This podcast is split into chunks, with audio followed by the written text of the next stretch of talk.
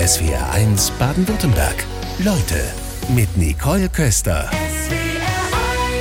Ich begrüße ganz herzlich Michael Martin. Schönen guten Morgen. Grüß Gott, hallo. Sie sind einer der weltweit renommiertesten Naturfotografen, reisen seit vielen Jahren mit der Kamera um die Erde, machen Dokumentarfilme, machen dicke Bücher. Und ähm, weil wir seit Montag ja die Bilder des verheerenden Erdbebens in Syrien und der Türkei sehen, wie geht es Ihnen denn, wenn Sie diese Bilder vor Augen haben? Das berührt mich sehr stark, ja. Also glaube, das können wir uns gar nicht vorstellen, was die Leute dort mitmachen, zumal in Ländern wie Syrien, wo sowieso Jahrzehnte jetzt ein Krieg eben geherrscht hat und dann noch so ein Erdbeben.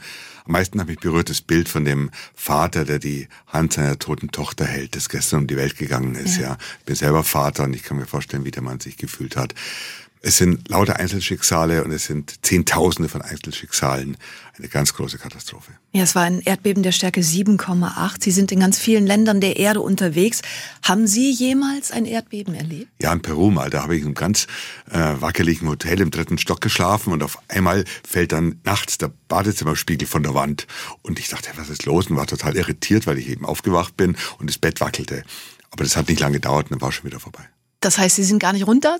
Nee, nee, gar nicht runter, sondern das war's dann schon, ja. Aber das ist in Südamerika üblich, weil da ist ja, taucht der eine Lithosphärenplatte unter die andere unter und da haben wir einfach sehr hohe Erdbebentätigkeit, ja. Ja, man merkt einfach, wie Naturgewalten uns als Menschen so hilflos machen. Das ist ja sicherlich auch ja, etwas. Wir sind Teil der Natur, wir Menschen, richtig. Und äh, wir sind halt, glaube ich, in Europa oder in Deutschland auch gar nicht mehr so gewohnt. Ja, ich finde es immer total schade, wenn Bäume gefällt werden, weil die würden ja Schmutz machen. Dabei ist es nur das Laub, das eben auf vielleicht die Straße, auf den Bürgersteig fällt, ja. Oder wir reden vom Winterchaos oder von, ja, dabei ist es einfach ein ganz normaler Schneefall. Also da bin ich ja, immer ein bisschen skeptisch, warum man die Natur dann so als Gefahr sieht. Stellen Sie fest, dass wir uns zu sehr von der Natur entfernt haben? Ja, auf jeden Fall. Also in Europa oder vor allem bei uns in Deutschland, in den Großstädten auf jeden Fall. Äh, das wäre wirklich jedem zu wünschen, viel Zeit in der Natur zu verbringen. Ich tue das, ja, nicht nur auf aller Welt, in aller Welt, sondern eben auch in Deutschland. Und dann merkt man, dass die Natur einfach ja nicht gefährlich ist oder nicht böse ist, sondern wir sind Teil der Natur und die Natur ist, ja, ist schön, ist gut. Was ist denn das letzte Bild, was Sie gerade hier in Deutschland fotografiert haben? Ich fotografiere gar nicht in Deutschland. Überhaupt nicht. Meine Enkelin fotografiere ich ab und zu mit dem Smartphone, ja. Nee, ich fotografiere nicht in Deutschland, weil fotografieren ist für mich Beruf, also ein schöner Beruf. Und das mache ich auf der ganzen Welt, aber nicht zu Hause. Das ist schon wichtig für Sie, das zu trennen, ja? Absolut, sonst wäre ich völlig verrückt. Genauso mit Motorradfahren. Ich fahre nicht Motorrad in Europa. Immer nur auf der ganzen Welt bin ich unterwegs gewesen, habe nicht mal ein eigenes Motorrad. Und so sind es einfach meine beiden Welten, ja. Sie reisen wirklich an die Orte, von denen die meisten von uns noch nie gehört haben. Ist das eine Mission, auf der Sie sind? Nee, es war eine Entwicklung. Ich habe natürlich auch angefangen mit 18 Gebiete zu bereisen, die man allgemein noch kannte. Da war ich viel in der Sahara. Oder, ja, und, aber mit der Zeit wurden die Reisen halt immer komplizierter, die Ziele immer entlegener, weil ich halt auch was Neues bieten wollte und auch selber einfach erleben wollte. Von der Neugier getrieben wahrscheinlich. Ja, absolut. Oder? Und diese 40 Jahre, wenn Sie unterwegs sind, ich habe 300 Reisen gemacht, war es einfach wichtig, immer wieder was Neues mir als Ziel zu nehmen. Weil, schauen Sie, ich war 28 Mal in Namibia und das haut mich jetzt nicht mehr wirklich um, wobei Namibia ein wunderschönes Reiseland ist, aber war einfach zu oft, ja. Und so habe ich es immer geschafft, 30 Jahre lang in den Wüsten immer wieder neue Ziele zu finden. Da war ich zehn Jahre lang in der Arktis und Antarktis. Und jetzt mit Terra, mit diesem weltumspannenden Projekt, hatte ich dann die Möglichkeit, in Amazonasbecken zu fahren oder in die Anden, in den Himalaya, in die Mongolei. Und ich glaube, das ist das Geheimnis, einfach bei jedem Beruf halt immer wieder neue Herausforderungen. Ja, das braucht ja auch den eigenen Antrieb dann, um sich dann immer wieder auch entwickeln zu können. Sie präsentieren gerade eine Auswahl Ihrer Bilder von dem Projekt Terra. Da sind Sie in vielen Städten unterwegs. Ich war beeindruckt heute gleich zweimal in Ulm im Kornhaus, 15 Uhr und um 19 Uhr gleich nochmal. Im März dann in Waldshutingen, in Offenburg, in Lörrach. Womit fangen Sie denn so eine Show überhaupt an? Mit dem Weltall. Ich fange ganz in den Tiefen unseres Universums an, mit Bildern der NASA äh, vom Hubble-Teleskop und gehe dann zu unserer Erde, weil ich unsere Erde jetzt für das Projekt Terra ja porträtieren wollte und das geht am besten, wenn man sie in einen räumlichen und in einen zeitlichen Bezug stellt. Räumlich die Erde als einer der acht Planeten des Sonnensystems oder unseres Sonnensystems als eins von mehreren hundert Milliarden in unserer Galaxie. Unsere Erde ist wirklich einzigartig und da ist dieser räumliche Bezug so wichtig. Dann habe ich halt auch noch den zeitlichen Bezug, dass ich jetzt mal ganz frech sage, die Erde steht in der Blüte ihrer Zeit. Wenn Sie sich mal die Erdgeschichte anschauen, wo es auf und ab ging, also wirklich vom Magma-Ozean über weltweite Einszeiten, über Meteoriteneinschläge, dann ist unsere Erde nach wie vor in der besten aller ihrer Zeiten. Und so habe ich so den räumlichen, den zeitlichen Bezug und positioniere dort unsere Erde und die zeige ich dann am Abend. Und jetzt geht's, glaube ich, vielen so, die gucken auf die Preise und stellen fest, wird alles immer teurer. 29 Euro. Wird auch teurer bei Ihnen. Ist teurer geworden, ja. Aber es auch, meine Reisen sind natürlich auch teurer geworden im Laufe der Zeit. Wobei die Preissteigerung, also ich habe mal vielleicht mal vor fünf Jahren noch 20, 22 Euro verlangt. Aber mein, um eine Zahl zu nennen, das Projekt zu realisieren, das hat eine halbe Million Euro an Reisekosten verschlungen, die ich halt alle selber finanziere. Auch die Technik heute Abend, die habe ich dann mit dabei. Das sind um die 200.000 Euro, da sind zwei Techniker dabei. Also wir haben da einen riesigen Aufwand und also die 100 Veranstaltungen dieses Winters reichen nicht, um das wieder irgendwie reinzuspielen. Da bin ich schon viele Jahre ähm, auf Tournee unterwegs und also reich wird man damit nicht, aber es schafft man halt die Möglichkeit, selbstbestimmt zu reisen und zu produzieren. Fünf Jahre waren Sie allein für dieses Projekt unterwegs, haben zehn große Naturlandschaften bereist und Sie nennen das dann die zehn Gesichter der Erde. Wenn wir jetzt bei dem Gesichtsbild bleiben, wo ist denn das lachende Gesicht der Erde? Ich denke, die gesamte Erde lacht. Also egal, ob Sie ins Amazonasbecken gucken oder in die Arktis schauen, ja. Jede Landschaft hat einfach, ja, so viel Leben zu bieten und so viel Interessantes zu bieten. Ich habe diese zehn Gesichter nicht irgendwie zufällig ausgewählt, sondern fünf davon sind durch Kräfte des Erdinneren, durch die Plattentektonik vor allem geprägt, wenn man an Himalaya denkt oder an die Anden. Und fünf sind geprägt vor allem durchs Klima. Amazonasbecken oder die Wüsten der arabischen Halbinsel. Und so habe ich mir zehn Mosaiksteinchen quasi zusammengesucht und die ergeben dann ein Bild unserer Erde. Sie reisen mit der Kamera um die Welt. Vier Folgen gab es da auch zu sehen bei Bär Alpha. Sind Sie gerade noch in der Mediathek? Sie waren da zum Beispiel am Pazifischen Feuerring. Und da zeigt sich ganz besonders, wie sich das Gesicht der Erde verändert. Können Sie das mal schildern? Gut, der gesamte pazifische Feuerring ist eine Kette von Vulkanen, 40.000 Kilometer lang. Also das sind zwei Drittel aller Vulkane weltweit zu finden. Da taucht die pazifische Platte, eine ozeanische Lithosphärenplatte, die schwerer als die kontinentalen Lithosphärenplatten, taucht die unter unter die kontinentale Lithosphärenplatte und bringt Erdkruste zum Aufschmelzen. So haben wir einen Ring von Vulkanen, der sich, wie gesagt, um den Pazifik legt.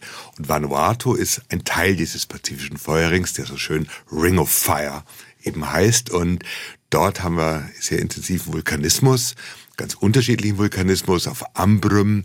Das ist ein Teil dieser Inseln, dieser 83 Inseln auf Vanuatu. Gab es bis vor kurzem zwei Lavaseen, was ganz selten ist auf der Erde. Es gibt noch eine Handvoll Lavaseen. Leider sind die jetzt ausgelaufen, weil ein Erdbeben eine Spalte produziert hat und die sind verschwunden. Und dann haben wir auf Tana einen Vulkan, der heißt Yassur. Den hat der Captain Cook als den Leuchtturm der Südsee bereits im 18. Jahrhundert bezeichnet. Und da haben wir ja bis zu 500 Eruptionen pro Tag. Wahnsinn. Es ist gleich zu spüren, wie Sie direkt in so einen Vortragsmodus wechseln. Sie könnten jetzt im Grunde zwei Stunden durcherzählen. Das ja, ist toll das hat mein Geografieprofessor schon vor 40 Jahren gesagt. Das ist wie heute Journal, wenn Sie reden. Ja, Ich weiß nicht, ich rede eigentlich ganz normal, wenn ich mit Freunden rede, aber Sie haben schon recht, sobald ich ein Mikrofon vor mir habe, dann komme ich in dieses atemlose Berichten. Das ist toll zu erzählen, Ihre Begeisterung zu erleben. Lässt sich das denn überhaupt sagen? Gibt es so den aktivsten Vulkan der Welt? Nee, natürlich nicht, gibt's nicht. Aber es gibt halt Vulkan, es gibt ganz verschiedene Arten von Vulkanen. Und dieser ähm, Yassur ist ein sogenannter strombolianischer Vulkan, der ähnelt dem Stromboli, der Namensgeber für diese Art von Vulkanen. Die sind halt sehr eruptiv, sehr spektakulär. Ja, Dann gibt's wieder Vulkane, die ganz anders sind. Also Vulkane sind natürlich Naturerscheinungen, die spektakulär sind, keine Frage. Aber ich fotografiere ja genauso Gletscher oder Sanddünen, also ganz bin da nicht festgelegt. Ja, wobei bei einem Vulkan brauchen Sie vermutlich auch eine andere Ausrüstung. Wie schützen Sie sich da persönlich? Na gut, also habe ich eine Gasmaske gehabt, weil viel Schwefeldioxid in der Luft ist und das ist sehr ätzend für die Lungen. Da habe ich spezielle Schwefeldioxidfilter gehabt, hatte Taucherbrillen auf, so kleine äh, Taucherbrillen, um es gegen die Aerosole, die da überall in der Luft sind, zu schützen, weil die die Augen dann entzünden. Ja, und wenn es geht, halt noch einen Helm, weil Lavabomben immer wieder neben einem runtergehen. Aber das ist sehr spezifisch, die Ausrüstung dafür. Wenn ich ja, in irgendeinem Bergwerk, im Silberbergwerk in Bolivien bin, bin ich wieder anders ausgerüstet. Das muss ich mir vor Ort halt immer organisieren.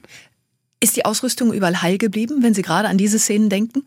Eigentlich schon. Also meine Fotoausrüstung, die hat immer mal wieder Probleme oder ja, verschwindet oder wird geklaut oder ich hatte gerade in Vanuatu das Pech, dass ich mit meiner Ausrüstung in eine Grotte schwimmen wollte und dann haben wir die Einheimischen mir haben so eine Tonne gegeben, sei 100% wasserdicht, dann bin ich mit der Tonne durch hohe Wellen in die Grotte reingeschwommen und als ich dort dann in der Grotte die Tonne aufmachte, war die eben nicht wasserdicht gewesen und waren ja. für 10.000 Euro war die Kamera dann weg. Aber so meine sonstige Ausrüstung, ja, die hält es schon aus. Die Fans melden sich direkt hier. Die Fotogruppe Schwanen aus Weiblingen schreibt, ähm, wie gehen Sie denn in abgelegenen Regionen mit der Ernährung um? Was haben Sie da dabei? Spaghetti. Spaghetti und Kaffee. Das ist schon mal der Grundsatz eigentlich. Und ja, auch in den Ländern kann man einfach Grundnahrungsmittel durchaus kaufen. Also es gibt Reis oder mh, hm, Kaffee oder so durchaus in kleinen Lädchen zu kaufen. Und ich habe halt dann immer ein Camping Ausrüstung dabei, soll heißen ein Zelt, eine Isomatte, ein Schlafsack und eben Kocher, ein Gaskocher oder ein Benzinkocher, sodass ich autark bin. Aber ich finde es aber auch schön, in den jeweiligen Ländern einfach vor Ort zu essen, in kleinen Lokalen zu essen, weil das dann wieder Kontakte ergibt oder vielleicht auch Fotos ergibt. Also eine absolute Mischung. Und generell kann man sagen, dass die Versorgung, was Lebensmittel betrifft, was Benzin betrifft, was Wasser betrifft, selbst in den entlegensten Punkten unserer Erde wesentlich besser ist, als man es in Deutschland vielleicht annimmt. Ja, wir stellen uns das immer vor, gerade wenn Sie in der Wüste unterwegs sind, so einfach kann das da doch gar nicht sein. Ja, einfach ist es nicht, aber es ist möglich. Also da gibt es keine Tankstelle oder so, aber Benzin kann man ja auch im Schwarzmarkt kaufen, in irgendwelchen Fässern oder gar in alten Flaschen wird es dann verkauft. Oder hm, Das ist alles anders. Natürlich gibt es irgendwo in Mali jetzt nicht den klassischen Supermarkt mit Scanner an der Kasse, aber ähm, man muss einfach flexibel sein und ich bin so viel unterwegs gewesen auf der Welt, dass ich einfach mich überall zurechtfinde und auch in der Mongolei ähm, meinen Kaffee, meinen geliebten Kaffee oder vielleicht Benzin herbekomme. Ja, gibt's was, was immer mit muss, egal wo Sie hin sind? Klar, die Kaffee. Kamera.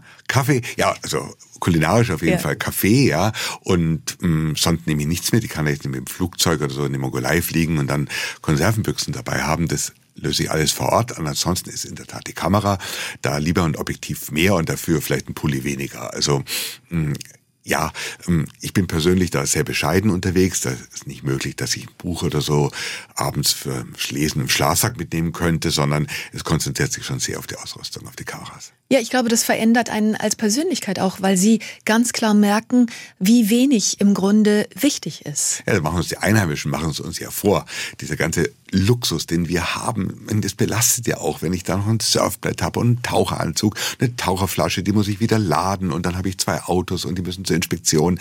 Also ich bin dann äh, keep it simple, ja. Also ich bin da einer, der sich eher reduziert in seinen Dingen und ich brauche all die Sachen nicht. Und dann habe ich auch meinen Alltag in München ja, relativ einfach organisiert, um mich damit nicht zu belasten. Wobei wir ja eben schon gehört haben, eine Taucherbrille ist dann vielleicht ganz wichtig, um sich am Vulkan zu schützen.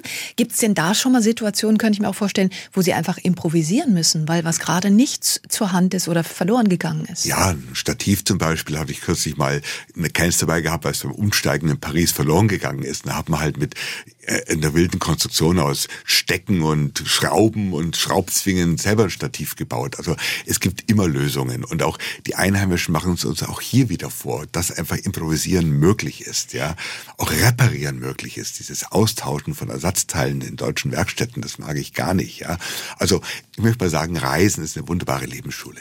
Was haben Sie da gerade für eine Geschichte vielleicht vor Augen von Einheimischen, die ganz kreativ waren, die Ihnen vielleicht auch geholfen haben in der also Situation? Ich war mit dem Motorrad mal in Uganda unterwegs zum Romenzuri-Vulkan und da ist auf einmal ein ganz wichtiger Bolzen aus dem Kartengehäuse rausgefallen, der ist verloren gegangen, lag irgendwo auf der Piste unauffindbar.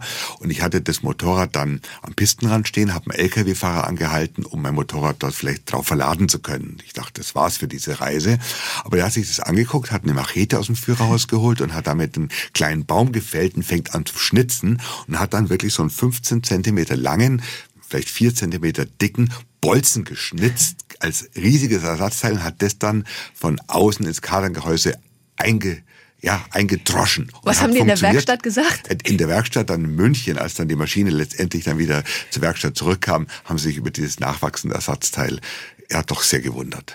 Michael Martin ist bei uns in SWRs Leute. Sie haben für das Projekt Terra Ihren ersten Sechstausender bestiegen. Was für ein Berg war das? Das war die Huyana Potosí, die Königin der Anden. Ähm, die haben wir aber auch nur geschafft, weil wir vorher am Alpamayo waren. Und der Alpamayo, der ist nicht ganz 6000 und da muss man auf 5200 hoch, um die berühmte Südwestwand zu sehen. Also beides, 5000 und 6000, da war für mich beides absolutes Neuland als Bayer oder als Münchner ist man im Verdacht, immer von das Bergsteigen in die Wiege gelegt bekommen zu haben, aber es ist bei mir so nicht. Wir gehen vielleicht Bergwandern auf dem Herzogstand, auf dem Heimgarten, aber 5.000 und 6.000, das sind für Nicht-Bergsteiger schon eine Herausforderung. Ab wann wird's wirklich dünn mit der Luft? Ja, eigentlich schon ab dreieinhalb und vier. Auch eine Nacht in 4.000 Metern kann schon unangenehm sein, außer man ist halt entsprechend akklimatisiert, aber das ist man auch erst nach Wochen. Insofern, ja, also ab 5000 wird es dann richtig kritisch und dann machen jeden 100 Höhenmeter was aus. Wie haben Sie das gemerkt? Ja, rasende Kopfschmerzen und einfach Atemlosigkeit, ja. Und wenn man dann noch irgendwie eine Kamera auf dem Rücken hat und dann wird es noch richtig steil, dann geht's halt immer ein, ein Schritt vorwärts und dann, ja, wie, wie Reinhold Messner in der Todeszone in 8.8 fühlt man sich dann, ja. Also im, am Everest so geht's dann uns nicht Bergsteigern. Sie denken dann an die Belohnung, an das Bild. Was motiviert Sie? Ich denke nur an das Bild, ja. das ist meine absolute Motivation. Ich denke mir, ich habe viele Sachen in meinem Leben wirklich nur erleben dürfen, weil ich halt die Motivation habe, die Bilder zu machen. Weil ich weiß nicht, ob ich dann ohne Fotografie früh um vier aufstehen würde, um dann vielleicht bei Sonnenaufgang auf irgendeiner Düne in der Rubalkali-Wüste zu stehen. Und das ist meine Motivation. Sie haben jetzt gerade eine Seite aufgeschlagen in Ihrem dicken Wälzer, fast fünf Kilo schwer. Dieses Bild, für alle, die es nicht sehen können, müssen Sie gerade mal beschreiben. Sie machen das in Ihren Vorträgen ja auch. Da sieht man die Bilder. Jetzt brauchst du das Kino im Kopf mit Ihren Worten. Das ist die Südwestwand des Alpamayo, den viele Bergsteiger eben als den schönsten Berg der Welt bezeichnen. Und die Südwestwand, die hat so eine irre Form, da hängt Riffelfirn drin. Und diese Riffelfirn entsteht, wenn aus dem Amazonasbecken, das gar nicht weit weg ist, feuchte Luftmassen aufsteigen und die tun sich dann entsprechend dort in dieser Südwestwand niederschlagen.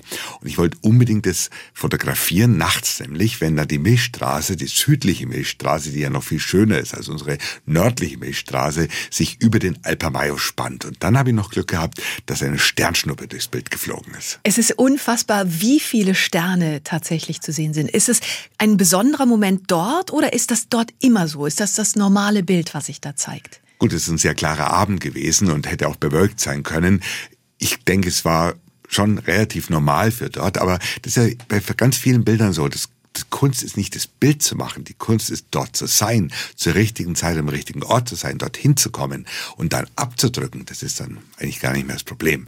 Und so bringe ich mich halt immer wieder in die richtige Position, in die richtigen Situationen, um dann entsprechende Bilder machen zu können. Sie haben ja auch gesagt, das spektakulärste Ziel auf der Tour war der Alpamayo, weil es für viele einfach so der schönste Berg der Welt ist. Was zeichnet diesen Berg denn noch aus? Also es ist unglaublich faszinierend, wenn man das Bild sieht, aber wie lässt sich die Faszination in Worte fassen?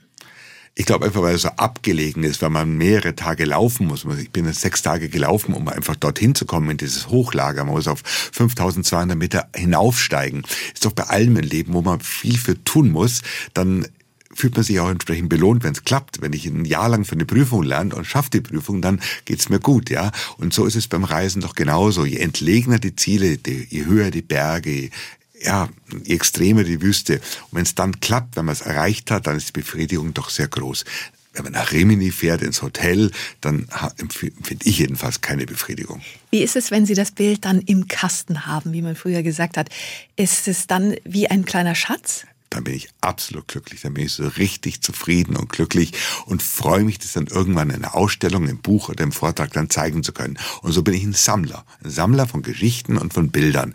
Und deswegen brauche ich halt auch viele Reisen, viele Jahre, um genügend gesammelt zu haben, um dann wieder was Schönes draus zu machen. Jetzt haben Sie 300.000 Bilder gesammelt. Gar nicht so einfach, auch wenn es ein dicker Wälzer ist, da eine Auswahl zu treffen. Wann da, legen Sie damit los? Da lege ich eigentlich sofort am Abend des gemachten Bildes los. Also ich tue am Abend immer meine Bilder sofort auf meinem Notebook sichern. Das Notebook ist immer mit dabei, Teil der Ausrüstung. Und dort werden dann die Speicherkarten dann abgelegt, gesichert und da treffe ich eine Vorauswahl. Da bleiben nur noch 10% der Bilder übrig. Die anderen 90% erhalten kein Sternchen, die 10% erhalten dieses Sternchen und die schaue ich mir dann näher an und reduziere sie dann immer weiter. Und dann geht's halt, wenn man dann anfängt, Bücher zu machen, Filme zu machen, Vorträge zu machen, darum, das auch entsprechend zu arrangieren. Heute Abend der Vortrag, der hat jetzt 1400 Bilder. Wow. Also relativ viel. Aus 300.000 ausgewählt ist es wieder wenig. Aber die 1400 Bilder so anzuordnen, zu arrangieren, das hat zwei Jahre gedauert. Sie sind der Wüstenfotograf. Und jetzt kann man sagen, Wüsten sind ja unfruchtbare Regionen. Es gibt Dürren, es gibt Stürme. Was reizt Sie denn überhaupt an dieser Region? Es ist die Reduziertheit. Die Reduziertheit der Farben und der Formen. Bei uns ist alles so überladen, also von der Natur sowieso, weil wir halt wirklich in einer gemäßigten Zone leben und da sehr viel Fruchtbarkeit erleben dürfen in Mitteleuropa.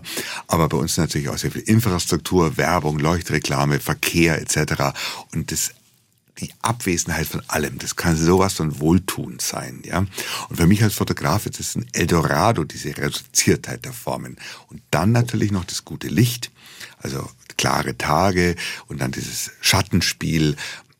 Ja, und dann, ich bin ja auch Geograf und mh, hm, Sie haben keine Vegetation, die Ihnen alles verdeckt. Ähm, und das können Sie, wenn Sie ein bisschen Ahnung haben von Geografie, halt so wie eine in der Erdgeschichte lesen. Die Wüste ist für mich wie so ein Buch. Man sieht so ehemalige Flüsse oder kann sich vorstellen, wie die jeweiligen Landschaften entstanden sind. Und das Dritte ist, bis heute ist Reisen in Wüsten ein Abenteuer geblieben und es ist einfach spannend.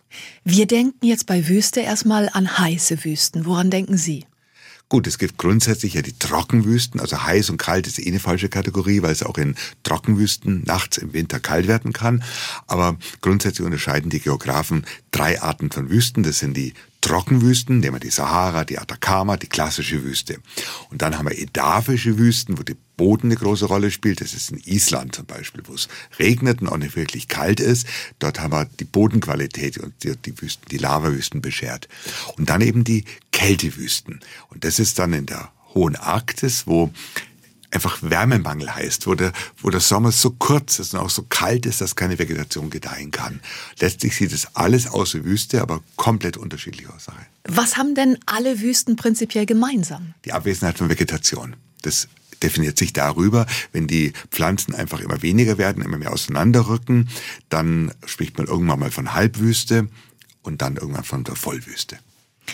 Wenn Sie jetzt von dieser Abwesenheit von allem so fasziniert sind, ist das gleichzeitig auch eine Sehnsucht, die Sie da antreibt? Es muss ja so einen Motor geben.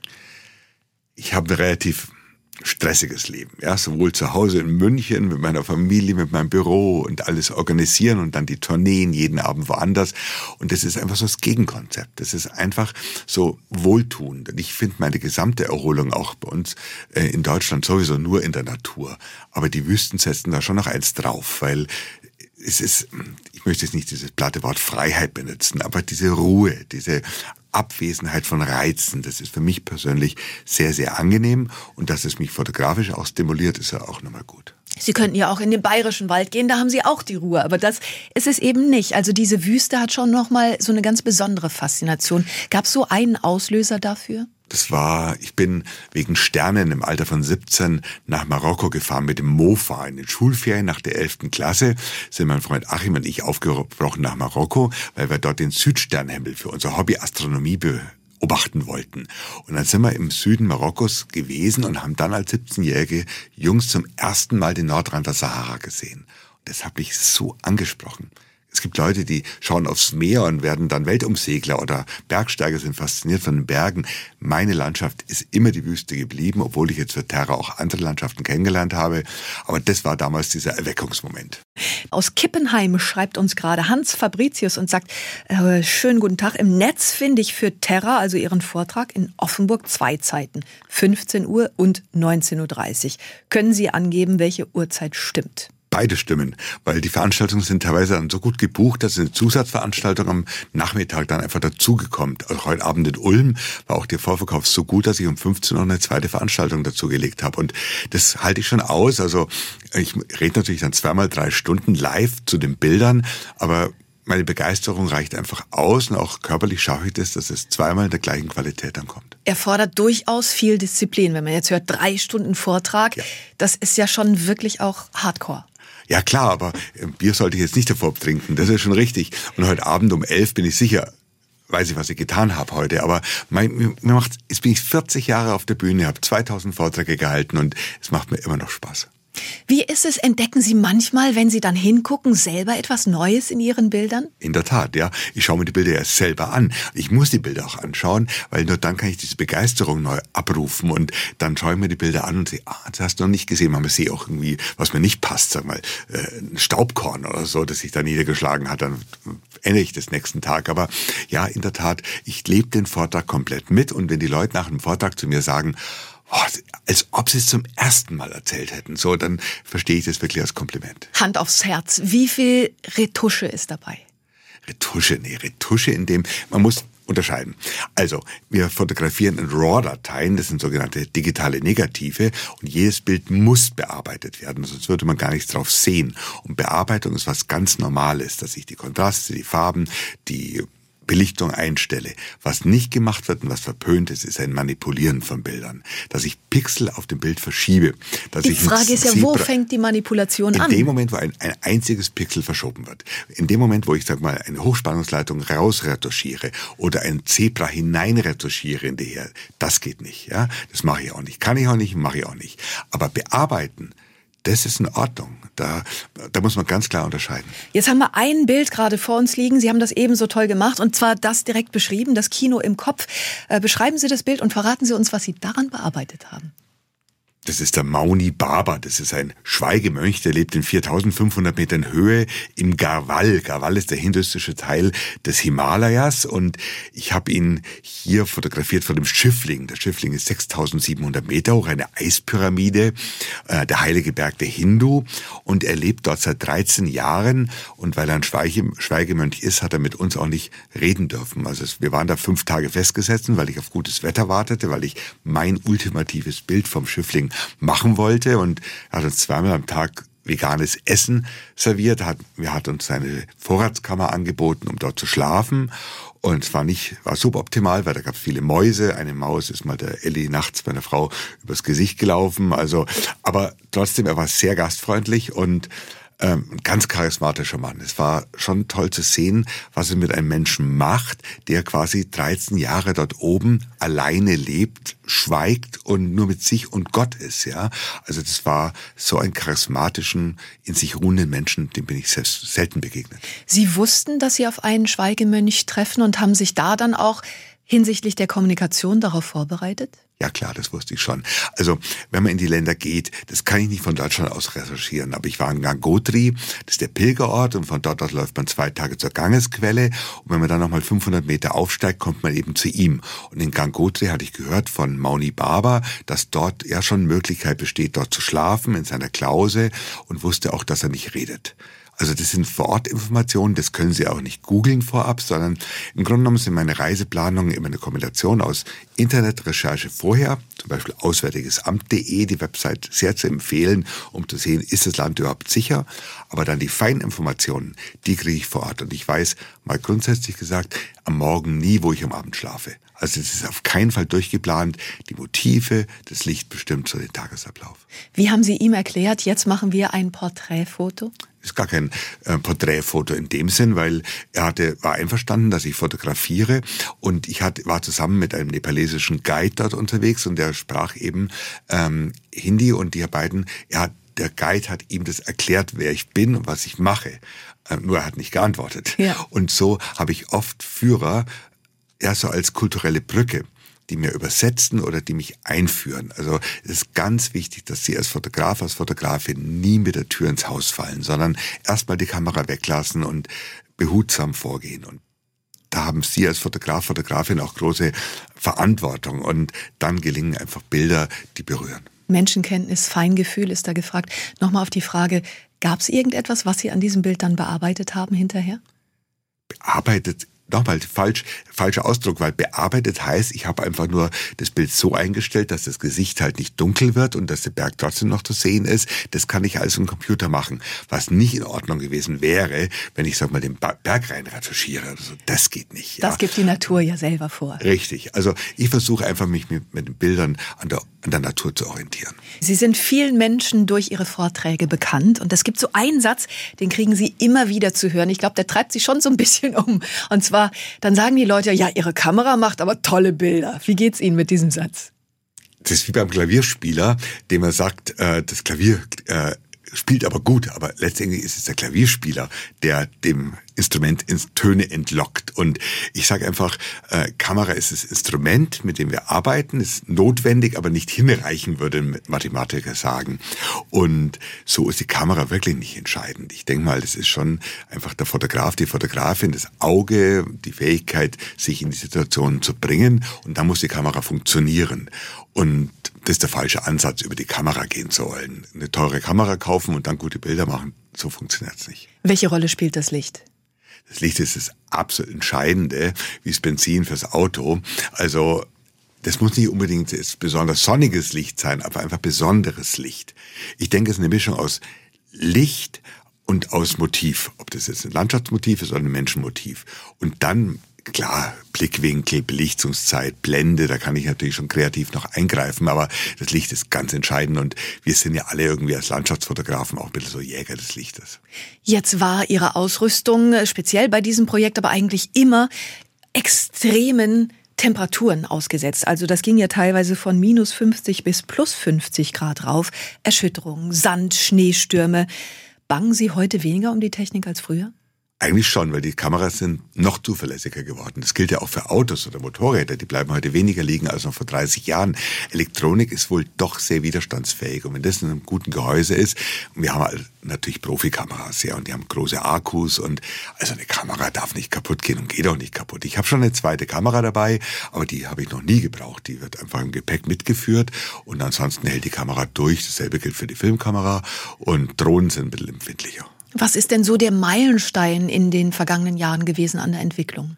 Gut, ich bin jetzt 40 Jahre hinter der Kamera und da war es natürlich schon vor 20 Jahren oder je nachdem, wann man umgestiegen ist, die digitale Fotografie. Ich meine, das war schon schön, ein Filmstück in der Hand zu halten, in der Hand zu halten und zu wissen, das war damals in Mali oder damals in Australien mit dabei, das Filmstückchen. Ist es authentisch gewesen, aber trotzdem, die digitale Fotografie hat so viel einfacher gemacht, ist viel leistungsfähiger und der zweite Meilenstein war dann ganz klar die Drohnenfotografie, die fliegende Kamera. Wenn mir einer vor 20 Jahren gesagt hätte, ich habe hier in meiner Hosentasche eine Kamera, die kann ich 500 Meter hoch steigen lassen, in allen Dimensionen, in allen drei äh, Dimensionen im Raum fliegen lassen. Filmen kann ich damit, ich kann sie wieder zurückholen. Hätte ich gesagt, nee, nicht möglich. Wobei Sie ja gerade mit der Drohne auch dramatische Erlebnisse hatten. Ja, gut, Drohnenfotografie oder Drohnenfliegerei ist einfach aufregend, weil dauernd gibt's Probleme. Und ja, das war mal eine Situation in Indonesien, da habe ich Vulkane fotografiert in der Tenga Caldera und habe einfach die Akkuwarnungen vor lauter mh, hm, ja, Begeisterung missachtet. Ach, geht ein Bild, geht noch, nochmal ein Bild, geht und dann war halt irgendwann der Akkuschluss und die Drohne hat es nicht mehr zu mir zurückgeschafft, ist in 920 Meter Entfernung abgestürzt aus ja, 400 Metern Höhe und da war die Drohne weg, die Bilder waren weg und ich war, ich war total verzweifelt und ich weinte und habe geschrien und um mich herum sind indonesische junge Leute gestanden, die dachten, was hat, was hat der Mann für ein Problem und ich, meine Drohne, meine Drohne und meine Frau hat es auch noch eiskalt gefilmt, anstatt mich zu trösten. Das hat sie anschließend und, gemacht. Ja, und dann habe ich aber nachgedacht und dachte, ja, irgendwo 900, weil eine Drohne fällt ja senkrecht vom Himmel, also muss die 920 Meter Entfernung liegen. Fragt sich nur wo. Und dann habe ich meine Kenntnisse aus meinem Mathe-Leistungskurs aus der Schule wieder hervorgekramt und nachgedacht, dass der Umfang eines Kreises ist ja 2r mal Pi. Also zweimal die 920 Meter mal die Zahl Pi. Und damit war klar, ich muss einen Kreis von 600 Metern, 6 Kilometern Länge ablaufen immer am Abstand von 920 Meter zum Startpunkt, dann könnte ich sie wiederfinden und ich habe sie wiedergefunden. Boah, super. Also, tolle Geschichten. Herzlichen Dank für Ihren Besuch heute Vormittag in SW1 Leute. SWR1 Baden-Württemberg. Leute, wir nehmen uns die Zeit.